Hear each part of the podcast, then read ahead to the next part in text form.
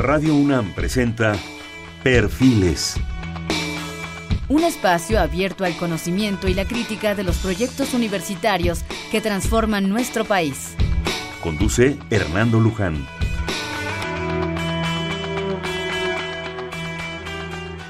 ¿Qué tal? ¿Cómo están? Buenas noches. Estamos en Perfiles.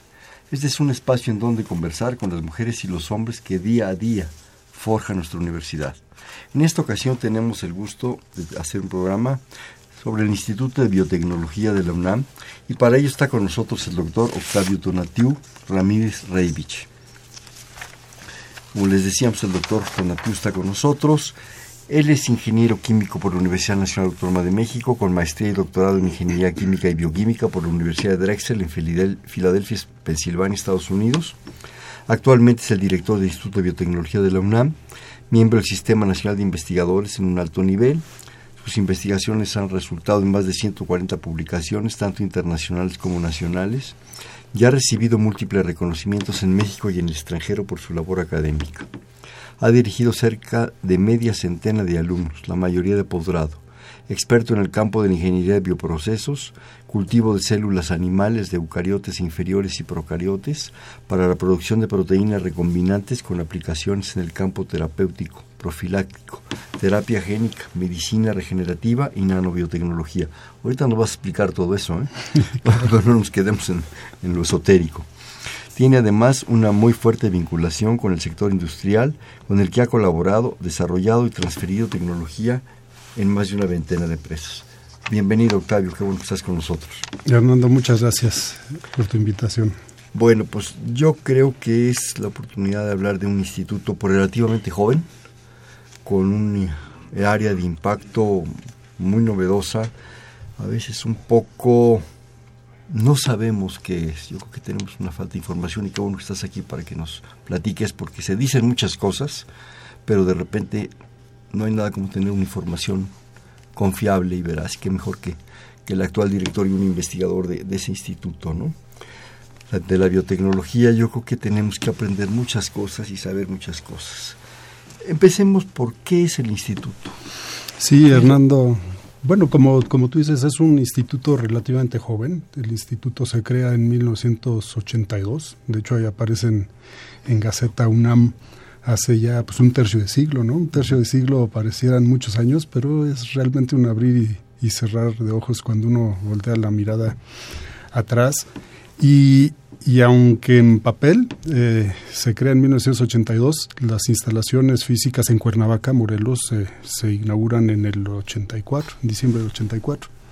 Es decir, esto constituye un esfuerzo importante por la UNAM por descentralizar parte de la investigación. Uh -huh. Y entonces, junto con, con el, el, aquel entonces Centro de Fijación de Nitrógeno en Cuernavaca, eh, en terrenos que estaban en, y siguen en comodato con la Universidad eh, Autónoma del Estado de Morelos, eh, se, se, echaron a andar estos institutos. ¿no? Bueno, ahora instituto, en aquel entonces era el Centro de Ingeniería Genética y Biotecnología. Curiosamente, en aquel entonces eh, fundaron, lo fundaron nueve investigadores eh, encabezados por el doctor Francisco Bolívar, era el, pionero, el visionario de, de, que venía en este campo un área pues importante para la sociedad, importante para, para la ciencia, la tecnología. Y el día de hoy es el instituto es uno de los institutos más grandes del subsistema de la investigación científica. Si contamos a toda nuestra población, somos del orden de unos 850 personas. Más o menos la mitad son al alumnos, casi todos de posgrado, maestría y doctorado, aunque tenemos una población importante de alumnos que vienen a hacer su licenciatura, su tesis de licenciatura y muchos servicios sociales. Pero, pero digamos, la, la, la parte medular del instituto que la constituye su planta académica, estamos hablando de 103 investigadores, casi 40 investigadores postdoctorales, más de 90 técnicos académicos. Y, yo alguna vez platicando con el doctor Bolívar, pues una de las preocupaciones hace, hace un tercio de siglo era la masa crítica, que era muy incipiente en, en aquel entonces. Bueno, hoy tendríamos nada más con, con, nuestros académicos la posibilidad de formar otros 35 IBTs, 35 institutos de biotecnología. Pero con una masa crítica reducida. Obviamente. Ah, sí, o sea, con el con el mismo con el mismo número de académicos con el que se empezó. El, con el que se empezó, sí, claro. Con aquellos nueve, digamos. Este es un punto bien bonito. ¿Calidad o cantidad? Yo creo que van de la mano, porque si tienes gran gran calidad, pero son unos cuantos, acabas diluyéndote y no, no impactas. y envejeciendo. sí, sí, sí, necesitas, bueno, la dinámica poblacional, obviamente tienes que tener un, balance eh, sano entre jóvenes, entre gente madura, entre eh, la experiencia, y eso obviamente se logra con, con cantidad. Eh, la parte de cantidad también necesitamos en el país abarcar áreas prioritarias y, en ese sentido pues tienes que, cubrir una, un abanico de, temas que son de relevancia. Este país además necesita, obviamente necesita calidad, pero necesita cantidad. El número de investigadores sigue siendo muy, muy bajo. Tú, tú sabrás mejor que yo, pues en, aquellos, en aquellas épocas todavía no existía el SNI, ahora ya son veintitantos mil miembros del SNI, aún seguimos siendo una masa crítica muy pequeña comparado por los 110, 120 millones de, habitantes. Entonces, no está peleado.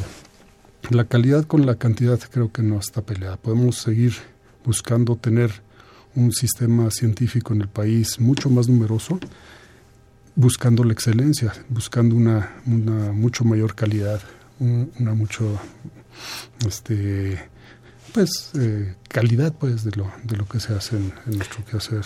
Octavio, ¿han pensado gemarse? Generar otro, irse a otro lado, seguir concentrados.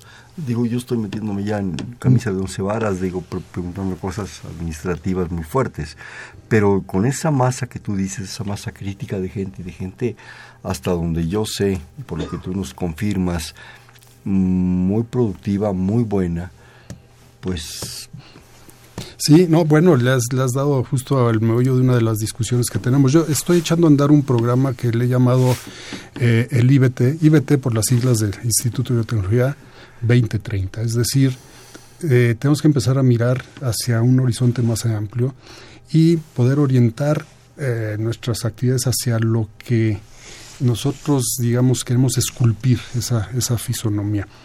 lo hemos pensado en, en el pasado, GEMAR. De hecho, el, instituto tiene cinco departamentos. Un departamento tiene un nombre muy raro.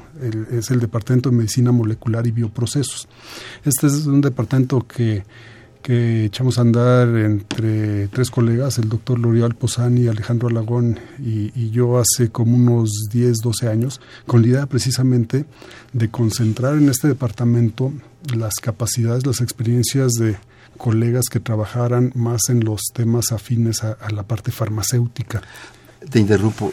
Ambos, ahorita que lo recuerdas y les mandamos un cordial saludo, ambos han estado con nosotros, eh, se dedican a cuestiones de, de venenos, de los este los sueros, los sueros de los venenos, todo ese tipo de cosas, ¿verdad? Con, impactos mundiales han, tenido. Ah, sí, bueno, L'Oreal Posani y Alejandro Alagón son dos de nuestros más destacados científicos en el instituto. Muy lindas gentes han ah. estado aquí y es un deleite platicar con ellos. Ambos son premios nacionales, ambos han, además de hacer un trabajo de ciencia de calidad, han demostrado que la ciencia no solamente sirve para empujar las fronteras del conocimiento, sino que sirve para generar bienestar inmediato en nuestra, en nuestra sociedad.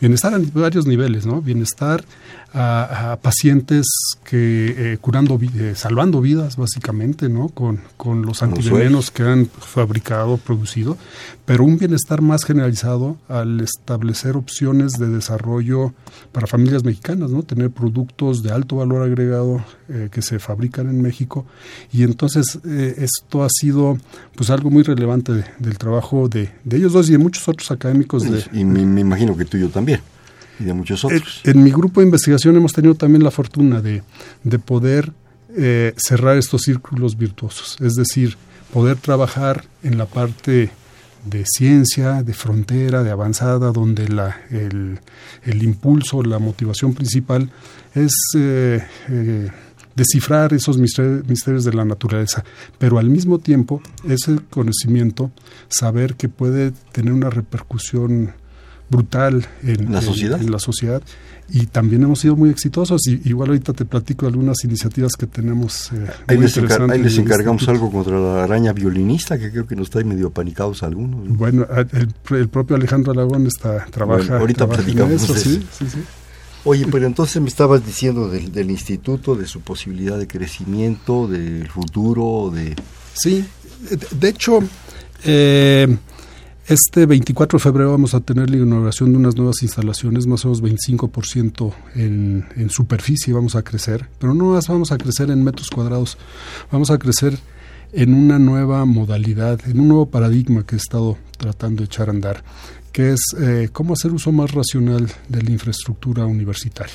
La, realidad es que, que la UNAM eh, nos baña de beneficios a, todos los académicos. Tenemos recursos extraordinarios en términos de su infraestructura, equipamiento, etcétera. Y son recursos que nos otorga la sociedad. Entonces tenemos una gran responsabilidad de cómo regresarle a la sociedad y una de las mejores maneras es hacer un uso racional y eficiente. Eh, en estos espacios que estamos por inaugurar, la idea es tener trabajo más comunal, más grupal, es decir, compartir espacios, compartir equipos que a veces son multimillonarios. Sí, y. Y, que, y que no necesariamente están trabajando las 24 horas del día, ¿no? esos equipos que le cuestan mucho a una sociedad pobre, como, la es, eh, como lo es México, pues tienen que estar funcionando las 24 horas del día, eh, dándole el, mayor servicio a, a, un número grande de, académicos. Eso es parte de lo que vamos a ignorar y, y, tiene que ver justo con lo que dices, con la, limitación de espacios. El instituto ha, crecido mucho, como te decía, es uno de los institutos más grandes del subsistema y posiblemente ya rebasó el tamaño ideal. Eh, eh, yo hago un análisis, un cálculo que nuestro instituto a lo mejor el tamaño ideal era por unos 80, 90 investigadores. Entonces estamos justo en, una, en un momento eh, muy adecuado donde se podría pensar en, gemar, en diferenciarnos en, centros más pequeñitos, uno o dos, eh, más enfocados, más orientados en temas particulares. Y, y es algo que, eh, como te decía hace rato, algunos de nosotros lo hemos pensado, pero no ha existido la coyuntura eh, política, económica, que, pues haya posibilitado esta, esta idea de, de crear otros, otro o varios centros adicionales. Pero yo creo que ese crecimiento naturalmente lo va justificando. Yo creo que esas eh, propuestas de hágase, yo, yo en lo personal no creo en ellas. Yo creo que este país está para para un proceso de justificación. Si se han dado resultados, si se han dado propuestas, si se ha crecido lo suficiente y ha empezado, pues por decirlo de alguna manera, a explotar en calidad y en cantidad, es tiempo de pensarlo, ¿no? Creo yo, de sentarse y de ver la posibilidad de otras posibilidades. Sí, sí, sí. Y, es un tema que la biotecnología, como, como tú dices, eh, eh, está en boca de mucha gente y a veces se, se, sataniza, a veces se hacen comentarios sin conocimientos claros de lo que es. Y la gente no sabe que, que nos despertamos con biotecnología al desayunar un yogur, al, comernos un pan, eh, estamos todo el día con biotecnología, nos dormimos con biotecnología y, básicamente una buena parte de la calidad de vida de la sociedad moderna está cimentada en la biotecnología porque la biotecnología incide en muchos campos, en el, eh, al, campo que yo me dedico, al médico farmacéutico, pero no es el exclusivo, incide en la parte ambiental, en la parte energética, en la parte alimentaria, en la parte agropecuaria. Eh, eh, en fin, en, casi todos los rubros del quehacer humano participa la biotecnología, en particular la biotecnología moderna que es la que surge a partir del conocimiento de la estructura del ADN a mediados de los de los 50 y que abre una posibilidad bárbara de poder entender a los seres vivos y poder entonces eh, aprovecharlos de una manera más inteligente, más racional, en beneficio del ser humano. Sí, esto que dices es un poco lo que comentábamos muy al principio, es, es esa satanización que a veces es por incultura, por falta de conocimiento, por falta de información se habla de muchas cosas, en fin, si quieres ahorita, si lo quieres prudente, lo comentamos, pero simplemente eh, la telera que nos vamos a comer al rato de una buena torta es producto de la biotecnología, el pan, simplemente. Y ahorita nadie cuestiona el pan, ¿verdad? O al yogur, como tú dices, o a tantas otras cosas que simplemente ya ni siquiera nos preocupamos por observar, por cuestionar. Lo que pasa es que sí se han generado una serie de circunstancias que han llevado a la sociedad, y a una sociedad poco informada, creo yo, a hablar de esto, a, ser, eh, no sé, manipulada en muchos sentidos. Yo creo que es muy importante, muy, muy importante, que, y eso tiene que surgir de ustedes, Octavio, de ustedes mismos, una información coherente, consistente, importante, eh, que nos enseñen qué es la biotecnología, que nos enseñen hacia dónde va. ¿sí? Yo creo que alguna vez comenté, no sé si con alguno de estos investigadores que ya mencionábamos o con alguien más, que hay detalles tan absurdos desde mi muy punto, personal punto de vista, como por ejemplo ese, ese manejo de la palabra manipulación. ¿Sí? Constantemente se habla de manipulación genética, de manipulación no sé qué es un proceso prácticamente que es ya normal en investigación. Pero oímos la palabra manipulación, ya nadie nos gusta. Nos ponemos como gatos boca arriba. Entonces, desde esos detalles sería muy importante que ustedes nos enseñaran, que están adentro, lo que significan esas cosas y a ofrecernos al, al público una información veraz, oportuna, precisa y sobre todo con ese impacto social, porque a la hora que nos nos este, enfermamos, nos olvidamos de muchas cosas y todos queremos biotecnología pues para tener unos añitos más. Exacto, mira, el, lo que mencionas es fundamental. Eh, entre las distintas iniciativas que he echado a andar en, eh, nuestro instituto desde que asumí la dirección, tiene que ver con el, con el punto que señalas, el vincularnos con la sociedad, pero sobre todo la vinculación en el sentido de que la sociedad sepa y aprecie la importancia de la biotecnología. Para esto echamos a andar una nueva secretaría en el instituto, la Secretaría de Vinculación, y, entre los propósitos de esta Secretaría de Vinculación era difundir y divulgar al mayor número de, de mexicanos posibles qué es la biotecnología, por qué es importante, cuáles son sus beneficios. Junto con esto hemos echado a andar un par de cosas adicionales. Eh, eh, eh, arrancamos este marzo, estoy buscando aquí la fecha, vamos a tener el próximo marzo, ahorita te, te confirmo la fecha, vamos a tener nuestro segundo día del, del exalumno. Eh, perdón, pero vamos a tener nuestro, segundo día de puertas abiertas. En el instituto. En el Instituto de el, año pasado tuvimos esto y fue una eh, experiencia fabulosa. Tuvimos eh, literalmente miles de, personas interesadas, desde amas de casa, niños de, primaria. Público general, como Público en general. Eh, interrumpimos nuestras labores por un día y básicamente lo que todos los investigadores hicieron fue poner eh, eh, todo tipo de, actividades, desde stands, hicimos inclusive obras de teatro, teatro guiñol, conferencias, este, había, de, ¿cómo se llaman?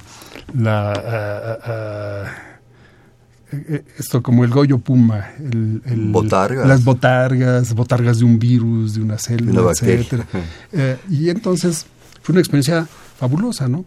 porque la gente entonces ya no siente a la biotecnología, a la ciencia en general como algo ajeno y lo va se, va apropiando de este conocimiento. Y entonces ya no se sataniza y dice, oye, espérate, pues la célula esta, ya la vi en el microscopio, ya vi que, más que hacer un daño hace un bien. Eh, donde la gente percibe mejor los beneficios de la biotecnología es en la área farmacéutica. Eh, la biotecnología moderna pues el día de hoy representa en el área farmacéutica, yo creo más del 20% de los productos, eh, de, los medicamentos son ya medicamentos biotecnológicos. Y estamos hablando de productos que salvan vidas, que, que mejoran eh, sensiblemente la calidad de vida de, los seres humanos. Eh, para darte un ejemplo, la insulina, la insulina recombinante humana, hay, hay, hay millones de seres humanos que ahora tienen una calidad de vida y pueden prolongar su vida gracias a, este medicamento. Y prolongar dignamente. Y prolongar dignamente. Y eso se reconoce muy fácilmente. Hay otras áreas donde no se percibe el beneficio tan inmediato. Por ejemplo, un, un jitomate. ¿no? Si, si tú tienes la posibilidad de escoger un jitomate transgénico de uno orgánico, la gente inmediatamente eh, asigna lo orgánico como una calidad de bondad. Dice, no, no, no, pues el orgánico.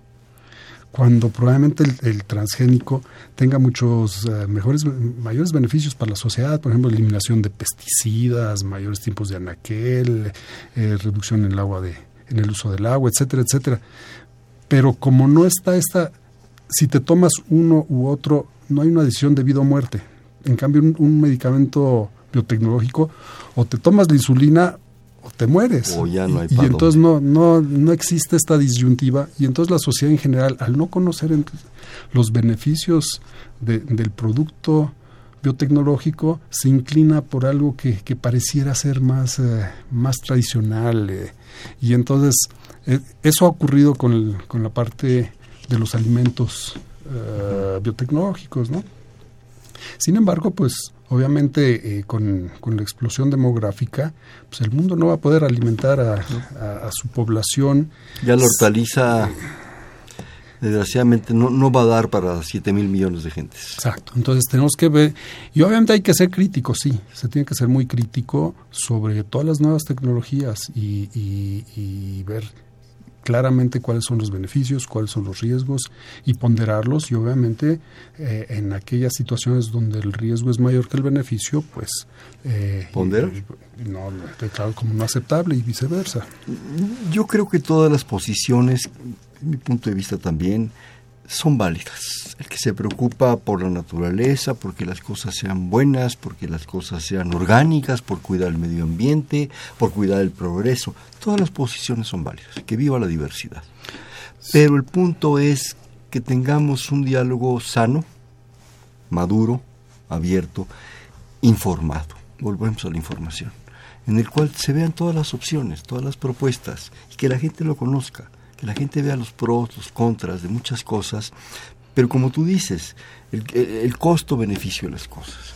Yo creo que son problemas muy complejos estos, por ejemplo, de alimentar a 7 mil millones de gentes. Es muy complejo, pero también veamos el desperdicio que hay de muchas cosas y veamos las mejoras que se están logrando a través de la biotecnología y de la ciencia en general. Pero si nos cerramos, nos cerramos a posiciones dogmáticas, ¿verdad? Esquizofrénicas, así, de que qué barbaridad, no, porque no, no vamos a llegar a nada.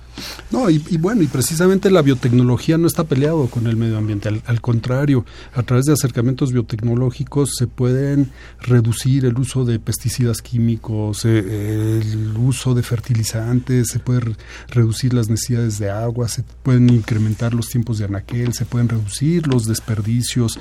Y entonces todo eso se puede reducir eh, la energía necesaria para procesar. Se pueden abaratar costos. Se abaratan costos y al final del día lo más importante es que se hace más accesible eh, el, producto, llámese una medicina, llámese un alimento, llámese eh, un producto agropecuario, un producto energético, etcétera. Se hace mucho más accesible para la población general. Entonces, al contrario, eh, estos nuevos eh, nuevas tecnologías, estos nuevos procesos, claro que, están orientados y, tienen como fin último cuidar el ambiente y, ofrecer un beneficio al ser humano generalizado, no algo a corto plazo que, que, deteriora y destruye destruye los ecosistemas. Por otras razones yo he tenido el gusto y el privilegio de, por ejemplo, de tener una cordial relación y trabajar con él, con Enrique Galindo y una de sus preocupaciones era la mancha de los mangos. Me acuerdo perfecto. Y, de repente platicando con él me decía eso, o sea, tú te imaginas para un productor que el mango manila de repente se le empieza a poner negrito, vaya, ni en el súper lo compramos, ¿sí? O ni, ni con la marchanta.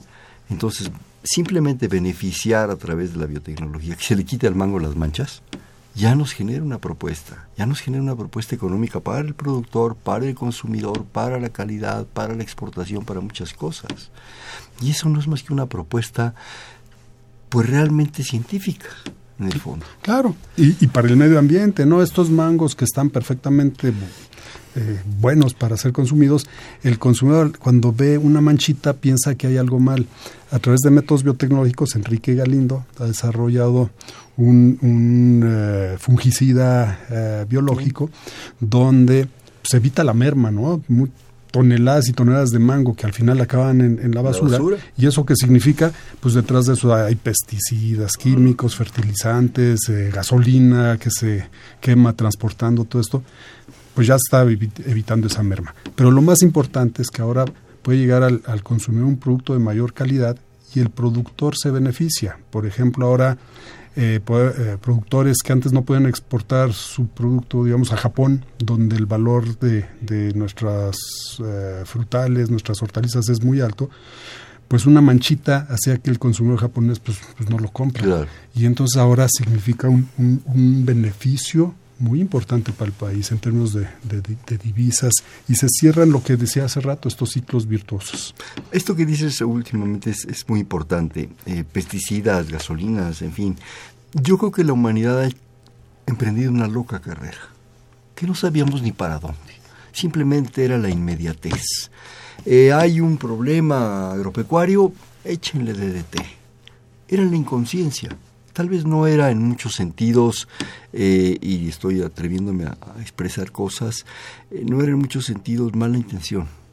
Había in- intereses económicos, eh, pero era, era la solución inmediata. ¿no? Me acuerdo que las casas, los lunes se cambiaban las sábanas y se echaba flit con una bombita. Y, y nos estábamos autoenvenenando, pero claro que no, que no vaya a haber pulgas. Ahorita tenemos una invasión de, de- de bichos en la sociedad. Sí, y le evitábamos echando DDT, pero nos estábamos echando DDT a nosotros. Y el DDT pues era, era lo único que teníamos. Yo creo que en la sociedad tenemos que considerar que ha modificado y ha avanzado muchas cosas, pero tenemos que aceptarlas, tenemos que conocerlas, tenemos que entenderlas, porque si no, no podemos tampoco estar instalados en una inconsciencia absoluta. Mira, un ejemplo de esto que mencionas es que los pesticidas biotecnológicos son de un espectro muy restringido. Es decir, a diferencia, sí, sí, sí, a diferencia de los pesticidas químicos que son de espectro amplio, los, los biotecnológicos puedes diseñarlos para orientar un- una plaga en particular. Entonces protegen al resto de, eh, para empezar al ser humano y al resto de- del ecosistema, ¿no? Este es uno de, de muchos beneficios. Te, te mencionaba la- del, del esfuerzo que estamos haciendo de vincularnos con la sociedad. Echamos a andar una revista también nueva que se llama Biotecnología en Movimiento, que tratamos de explicar eh, nuestro quehacer en un lenguaje sencillo, que sea accesible para una población en general. Y ya tenemos nuestro tercer número Ah, andando. y entonces va en este sentido que mencionas de cómo le transmitimos a, a- a los mexicanos eh, por qué es importante que como sociedad invirtamos en, en investigación, en ciencia y tecnología, y en particular en biotecnología, ¿por qué? Porque es un campo importante. Importante esto y un poco lo veíamos al, al leer tu información curricular. De repente hay lenguajes muy esotéricos, ¿eh? Sí. De repente hay lenguajes en que estamos acá en la Torre de Marfil y tenemos que ser accesibles para la gente. Porque si no, no entendemos. El común de los mortales no es que no tengamos una capacidad intelectual, es que son lenguajes muy especiales y, son a veces muy incomprensibles. Cuando uno se atreve a estudiar estas cosas, hay que empezar por entender de qué palabras estamos hablando. Entonces la gente no entiende. Pues, qué padre intento, qué padre logro este, este de la revista. Ahora el punto es dónde está la revista y cómo la consigo. La revista básica, eh, eh, la intención es de que esté disponible al mayor número de lectores y por lo tanto es una revista básicamente electrónica. Entonces, si tú te metes a nuestra página web www.ibt.unam.mx, Otra vez despacito. es www.ibt y latina b de bueno t de tonatiu punto unam punto mx eh, y ahí puedes ten- tom- tener el link. Tien- sí, tienes eh, estos códigos donde los escaneas con un celular y bajas tu eh, la revista completita en un formato muy ameno, eh, un diseño muy muy agradable, eh, moderno, etcétera. Entonces está disponible eh, de manera gratis en formato electrónico. Y también tenemos un tiraje limitado, que serán como unos, unos eh, entre 500 y eh, más o menos 500 números que, que distribuimos a, pues, particularmente a nuestros exalumnos. Claro. Que, ese es el otro, la otra vertiente que estamos aplicando, que es el, traer a nuestros exalumnos a nuestra casa de regreso, ¿no?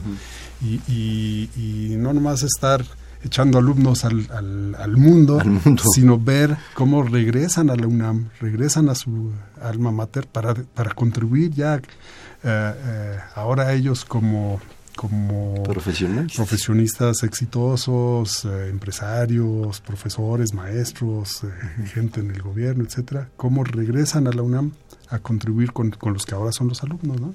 Qué interesante esta propuesta de la revista en sus dos formatos, para más especial, gente más puntual, digamos, con la que te estás acercando, pero que la gente la podamos consultar. Eso es muy importante. ¿Me permites hacer un corte, por favor?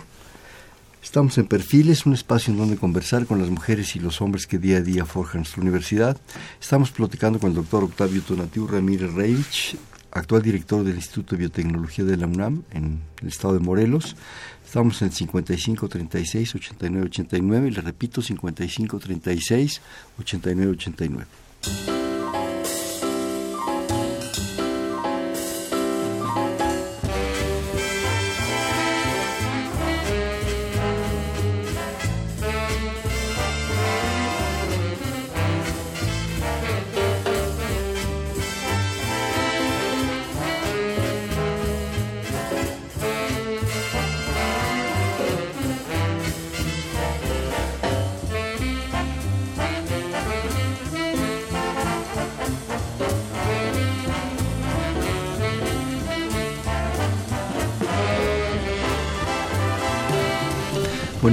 Estamos en Perfiles, un espacio en donde conversar con las mujeres y los hombres que día a día forjan nuestra universidad.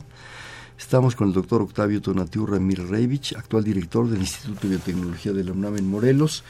Estamos en 5536 8989.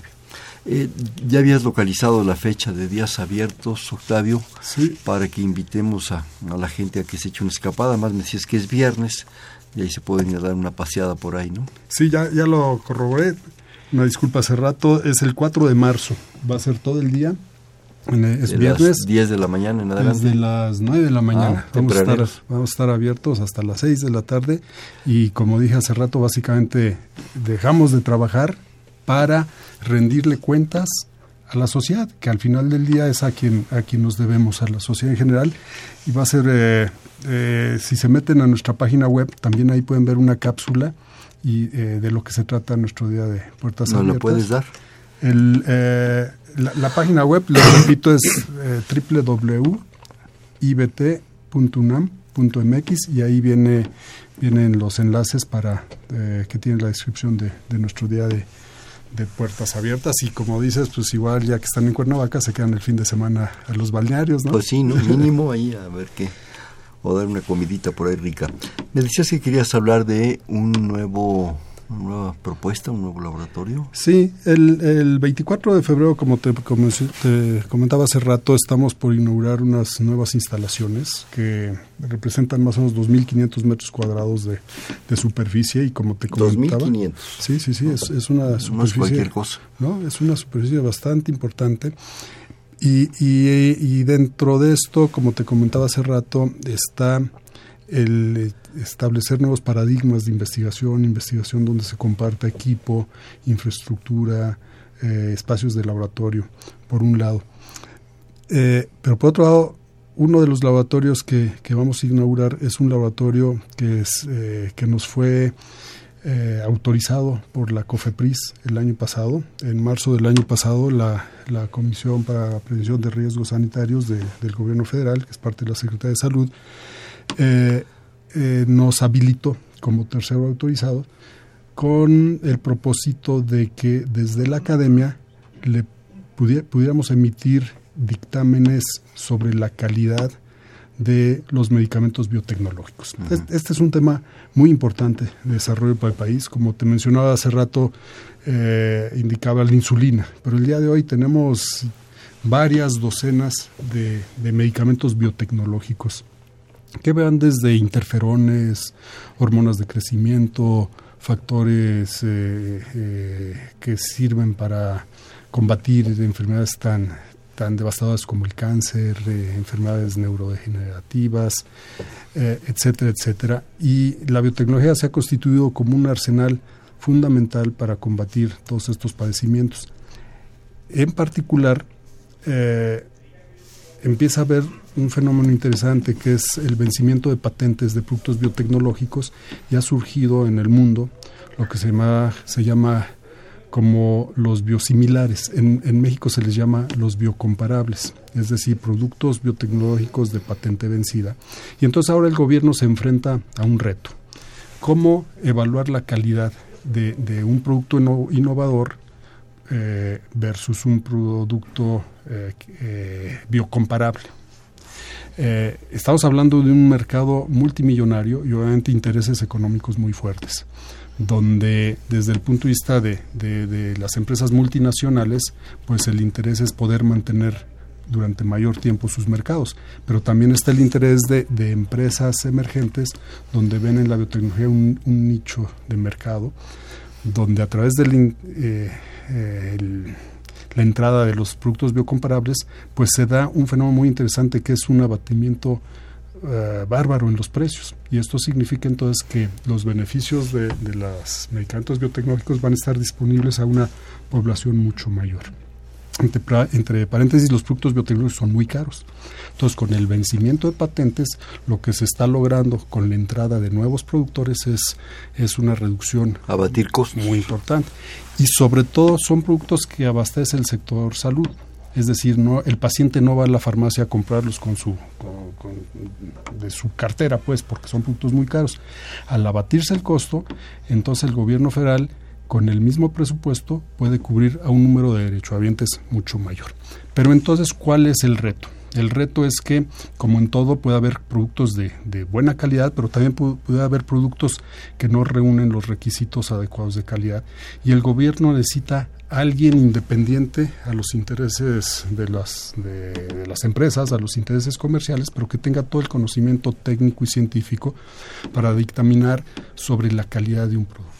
Y eso fue lo que, que habilitó la COFEPRIS el año pasado y, y, el 24 de febrero estaremos mudándonos a, a unas nuevas instalaciones que son de, de primerísimo nivel donde se estarán haciendo este tipo de, de, evaluaciones para apoyar al gobierno, pero también se apoya a, a la iniciativa claro. privada, porque ahora eh, productores mexicanos que quieren entrar en este campo saben que tienen un grupo de especialistas con el eh, equipo de, de punta de la tecnología más moderna, donde se pueden apoyar para desarrollar sus productos, para analizar sus productos y al final poder tener la, la posibilidad de entrar al, al mercado con, con, el, con el mejor medicamento posible.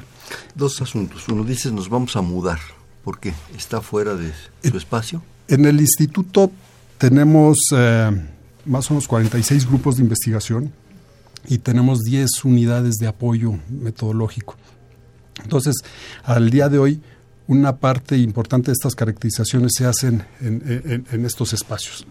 Eh, en un par de semanas tendremos un espacio dedicado, propio, que va a trabajar con, con condiciones y prácticas propias de las que exige la autoridad regulatoria y entonces el servicio que, va, que se va a poder dar es, va a ser eh, mucho mejor. Que... Y otro, ¿por qué decías que los productos biotecnológicos son caros? ¿Por qué? Eh, o sea, es, es, una tecnología cara, para empezar, ¿no? El, eh, por ejemplo, hablamos de, de, una insulina o hablemos de una eritropoyetina. La eritropoyetina se usa para padecimientos eh, renales crónicos, ¿no? Cuando una persona tiene que, que causa anemias eh, que acaban debilitando y abatiendo totalmente pues al paciente, ¿no? esta eritropoyetina, si tuviéramos un kilogramo de eritropoyetina como se vendía antes de que vencieran las patentes, estamos hablando de 4 mil millones de dólares. Un kilogramo. Un kilo. Un kilo. Obviamente, eh, las dosis son dosis muy, pe eh, muy pequeñitas. Estamos hablando Sale de. más caro que el azafrán de la paella. Uy, no, sí, sí. Ahora, lo que, lo que viene en un vial, ya en el producto farmacéutico, son unos cuantos microgramos. Es una millonésima de kilo. Pero aún así, son productos muy caros por varias razones. Uno, porque las empresas necesitan recuperar los muchos millones de dólares que invirtieron en su desarrollo, eh, son productos que generalmente tiene, una empresa tiene que invertir 500, 800, mil millones de dólares y, y, son proyectos de alto riesgo donde generalmente tardan unos 10, 12 años y al final del día no hay garantía de que tu producto sea exitoso. Tienes que someterlos a, pruebas clínicas, pruebas preclínicas y todo esto es un proceso muy, muy caro. Y en sí la manera de producir estos medicamentos es costoso, ¿no? Son instalaciones especializadas, equipo especializado. Pero con la entrada de, las empresas eh, que compiten al innovador en el, con el vencimiento de las patentes, eh, hay un abatimiento enorme. El caso de la eritropoyetina en México, cuando entra la, la compañía, eh, las compañías mexicanas, cae 10 veces el precio, eh, el mismo año, ¿no? Entonces significa que ahora 10 veces más de pacientes se benefician con este producto. Son procesos caros que, y, y, y, que desafortunadamente al final del día hay, hay muchos pacientes que no pueden tener acceso a estos. El reto es, y es parte de lo que desarrollamos en el Instituto de Biotecnología, cómo desarrollar nuevos bioprocesos que puedan ser mucho más eficientes, que, produzcan el medicamento a menores costos y a mayor calidad, ¿no? Y, la idea es ir abatiendo los precios. Este desarrollo en la UNAM y en México, ¿hacia dónde va? Yo creo que hay, hay muchas vertientes. Eh, eh, por un lado está la parte eh, de biofármacos o biomedicamentos, ¿no? Pero también está la parte de vacunas. Hay, un, hay una necesidad en el país de reactivar todo el campo de las vacunas, pero vacunas modernas, es decir, vacunas recombinantes. Ya no las vacunas de hace un siglo que tienen riesgos inherentes, obviamente muy limitados, pero, pero en sí tienen problemática Ahora las vacunas recombinantes, las vacunas modernas son, son eh, opciones mucho más seguras que nos pueden ayudar a contender con problemas, por ejemplo, de pandemias posibles, ¿no? La hemos visto recientemente la, la, pandemia de, influenza que ocurrió hace algunos años. A través de la biotecnología moderna podemos reaccionar muy rápido a este tipo de, de problemas con un producto que proteja a una población en general de, manera segura y eficaz. esa es una vía hacia eh, el, desarrollo de nuevas vacunas. Otra vía, y esto es parte de lo fabuloso de la biotecnología, es, es una eh, un, campo farmacéutico un poquito más personalizado. Al día de hoy la industria farmacéutica produce un lote de un medicamento que sirve para todo el mundo. Eh, sin embargo, sabemos que hay diferencias importantes eh, en, distintos grupos, ¿no? No es lo mismo un grupo amerindio que un, que un, grupo eh, anglosajón, un grupo asiático. Existen diferencias que, se pueden rastrear inclusive a nivel genético y entonces gracias a la biotecnología, gracias a la genómica, podemos afinar nuestros medicamentos y diseñar, por ejemplo, para empezar, pruebas clínicas basadas en, eh, la genómica. Y entonces saber si un producto va a servir para una población en particular o no. Y entonces podemos empezar a hablar de productos ya más diferenciados de acuerdo a, grupos y no aplicar parejo tasar parejo el asunto etcétera porque porque existen diferencias eh, esa es una de las tendencias hacia y la biotecnología está incidiendo ahí otra tendencia es, es, tratar de ver los problemas de raíz. Hay, hay muchas enfermedades que tienen un origen eh, genético, pues. Entonces, la terapia génica es otro de los, de los armamentos que tenemos a nuestra disposición. ¿Y esto qué significa? Podemos ahora intervenir directamente en un gen defectuoso, poder ya sea remover ese gen, eh, repararlo, o podríamos inclusive eh, modular su acción, es decir, controlar eh, un, gen en particular para prevenir de raíz una, una enfermedad. ¿no? Y esto es lo que se conoce como terapia génica. Es algo que está en etapas muy, muy incipientes.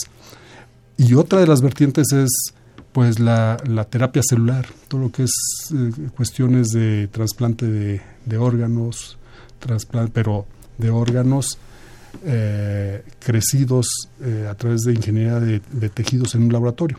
Y existe y es una realidad con varios, con varios tipos de tejidos. Por ejemplo, ya en laboratorio se pueden producir secciones de arterias, de capilares, se pueden eh, producir reemplazos de, de, hueso, de piel para quemados, se puede reproducir todo el sistema hematopoyético, es decir, todas las células que conforman nuestro sistema sanguíneo eh, eh, en un laboratorio y entonces usar estas, estas fuentes para trasplantes, para trasplantes mucho más seguros, porque ahora es el, el paciente que se, se eh, convierte en su propio donador o familiares muy cercanos al paciente que se convierten en el donador de, de órganos en particular al paciente. Todo esto se ha dicho, Octavio, que es contra la natura.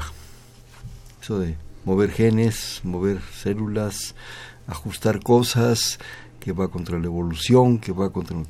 ¿Qué piensas? No, bueno, tenemos que ver... Esa es una de las grandes críticas.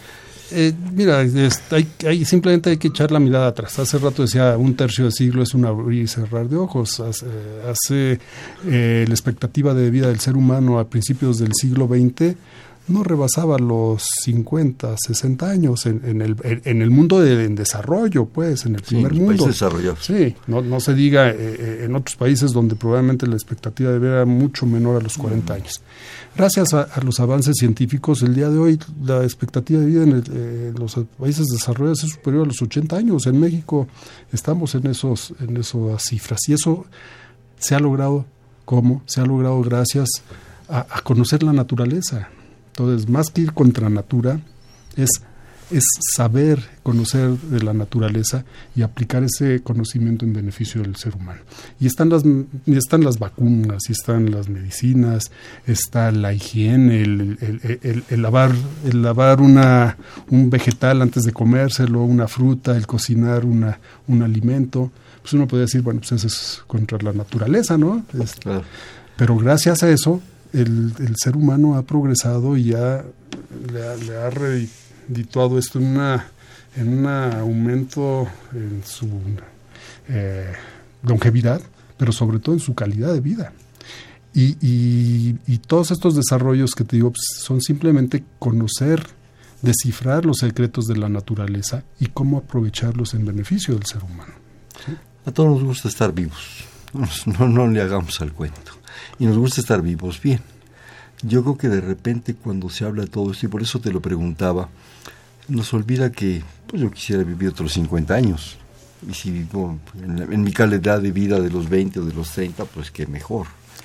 Pero entonces sí se hacen una serie de críticas de, de, de, de situaciones de puntuales, especulativas, de que si va contra la naturaleza, que si no sé cuánto. Pero a todos nos gusta estar vivos. Claro, y estar vivos y estar eh, eh, cómodos, ¿no? Vigentes. sí, estar sanos, porque puede estar vivo en una condición eh, terrible. Terrible, y eso, pues es. ¿Quién sabe si vida, ¿no? Es, este, es un sufrimiento para, para la persona y para los familiares. sí, y, y, pues la ciencia, eso es lo que ha logrado, ¿no? Un, una mejora en la calidad de la vida, precisamente sabiendo cómo funciona la naturaleza sabiendo cómo un virus infecta una célula, entonces puedes interferir para que no infecte la célula, ¿no? Y etcétera. Yo creo que, que, el, afán por conocer, el hambre por saber, esa no lo vamos a detener. Desde que volteamos para arriba y vimos que teníamos un, dedo mm. opuesto y una mejor capacidad cerebral y una posición erecta, ya no lo vamos a detener hagámoslo bien, hagámoslo correctamente, hagámoslo conscientemente y compartámoslo, ¿no? ¿Cuál es el futuro de todo esto? ¿Qué, qué? Porque lo has pensado mucho, me imagino. ¿Hacia dónde vas? Mira, bueno, lo que tú dices, yo, yo siempre he sostenido que hay, hay varias cosas inherentes al ser humano, ¿no? La, la, la apreciación por, por el arte, ¿no? Es algo inherente. la, inquietud por, por saber y, por descubrir aquello desconocido, pues también es algo, algo inherente. Pues, ¿A dónde vamos? Eh, yo, mi inquietud personal es, y así ha sido mi experiencia de vida, es que a través de, del conocimiento se pueden cerrar ciclos virtuosos.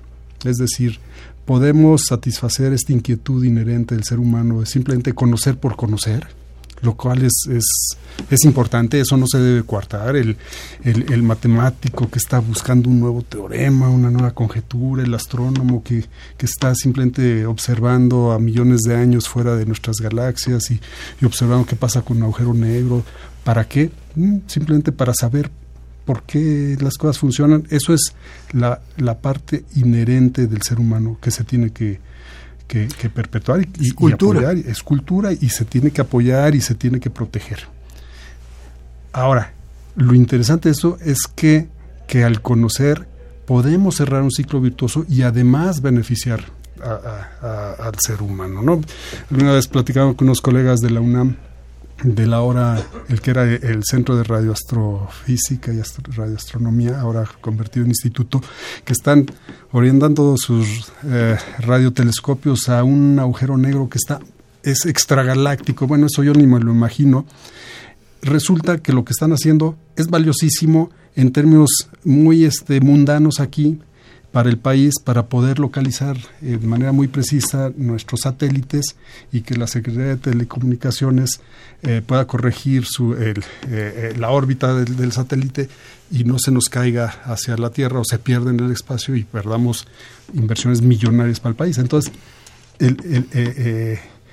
simplemente el saber por el saber que hay que apoyarlo también puede servir para eh, regresar y redituar de forma directa a la, sociedad. Y creo que, que, eso ha sido mi obsesión, pues, cómo, cómo lo que se desarrolla en la UNAM, además de contribuir al conocimiento, a expandir las fronteras del, del saber, cómo puede regresar en un país como el nuestro a, un beneficio tangible hacia la sociedad. Y se puede hacer, se puede hacer. Eh, eh, eh, y a lo mejor no lo hace el individuo, a lo mejor hay un individuo que está orientado en algo, pero, pero como, como una comunidad en general, como universitarios, podemos complementar. Y, eso es lo que ocurre en el instituto.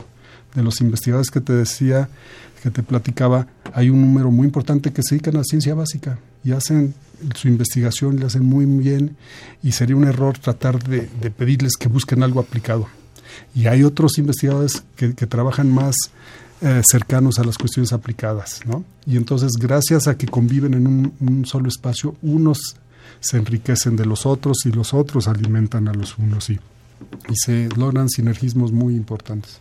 Yo creo que nunca podemos saber con ciencia cierta mucho del conocimiento cuándo va a ser aplicado o si necesita ser aplicado. Pero como tú dices, ahí está el conocimiento a lo mejor que se expanda el universo. Digo, es, impresionante y, conoce uno propuestas realmente sorprendentes y apasionantes. ¿Qué se va a sacar de eso? Tampoco seamos tan, tan, tan, tan pragmáticos, ¿verdad? tan pedestres.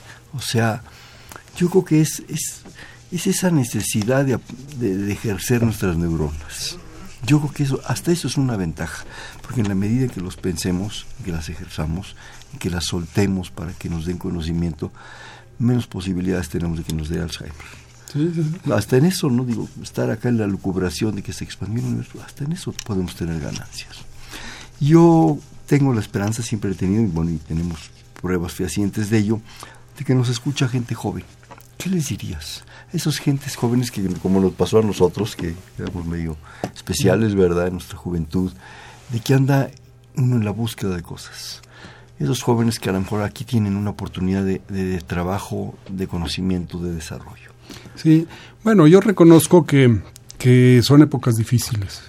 Eh, en cuando tú y yo éramos jóvenes había problemas, problemas importantes de nuestra sociedad, pero creo que hay cosas que se han desbordado, la violencia en particular, y, y, me imagino que hay muchos jóvenes que han perdido la esperanza de que se pueda hacer una diferencia. Yo estoy convencido de que a través del conocimiento vamos a hacer una diferencia como sociedad y son los jóvenes los que van a tener esa, esa llave para hacer la diferencia. Pero para esto tienen que aprender a usar la llave y la única manera de aprenderla es que, se preparen, que se eduquen, que trabajen, que trabajen duro eh, y que al final del día ese esfuerzo que le dediquen a, sus estudios los, van a ver redituados en muchas maneras. Y esa pues sería mi, mi consejo, ¿en qué tema? En el que quieran, en matemáticas, física, literatura, antropología, eh, en fin, química, biología, no importa, lo, importante es saber que el conocimiento va a ser el, motor de desarrollo de, de, ellos mismos, de sus familias y de nuestra sociedad en general. Y yo creo que también tienen que considerar algo que es muy importante, que hay que trabajar mucho. Hay que sudar, hay que sudar mucho. Hay que arrastrar el lápiz, hay que tener mucho rigor, hay que tener mucha disciplina y hay que ser muy creativos también pero también no desatar a la loca de la casa muy seguido. Hay que tener una compensación y yo creo que lo importante también es, es encontrar buenos maestros, que vaya que los hay en la universidad. ¿sí? Gentes que te van canalizando, que te van pastoreando tantito. Tú los tuviste, yo los tuve y eso es un privilegio. Y esa gente nos merece un gran cariño y un gran respeto porque eso nos pastorearon, nos canalizaron. A veces por razones extrañas y por caminos extraños, pero bueno, aquí estamos, ¿no? ¿Sí? Así es. ¿Alguna última conclusión rapidísima porque se nos acaba el tiempo, Octavio? No, pues agradecerte a aquellos que tengan interés por, el, por la biotecnología, que como me he mencionado es muy amplia. Eh, escríbanos, vengan a nuestro día de puertas abiertas, visítenos, tenemos, eh, aunque en este día en particular abrimos las puertas, todos los días están abiertas nuestras puertas para los jóvenes. Claro, y, ahí en la, página que nos proporcionaste puede encontrar mucha información. Yo me atrevería, si me permites, a simplemente hacer un último comentario, que respecto a la biología no satanicemos, conozcamos, compartamos, hablemos y hablemos con gente, con gente que nos puede orientar realmente, ¿no? Este, vamos a jugar un bote pronto una palabra y me dices inmediatamente la que se te venga. ¿Sí? A ver, vamos. Naturaleza. Eh, extraordinaria. Ecología. Cuidarla. Biotecnología. Bienestar. Genoma. Eh, nosotros. Industria farmacéutica. Salud. Procarionte. Nosotros. Eucarionte. Nosotros.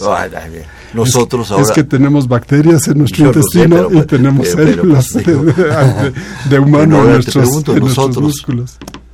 Nosotros. Ah, ¿verdad? Ya perdí. Ah, ¿Quién es Octavio? Era pues alguien que, que pues se apasiona con, con su trabajo y que que me gustaría que, lo que desarrollamos en la universidad pueda contribuir, en, eh, aunque sea un granito de arena, al, bienestar de, México. Bien, este fue Perfil, es un espacio donde conversar con las mujeres y los hombres que día a día forjan nuestra universidad. Estuvo con nosotros el actual director del Instituto de Biotecnología de la UNAM, el doctor Octavio Tonatiu Ramírez Reivich. muchísimas gracias. Gracias. En la coordinación, la doctora Silvia Torres. En la producción, Enrique López Moreno. En los controles, Humberto Sánchez Castrejón. En la conducción, Fernando Luján. Este fue Perfiles, un espacio en donde conversar con las mujeres y los hombres que día a día forman esta universidad. Gracias. Buenas noches. Perfiles. Un programa de Radio UNAM.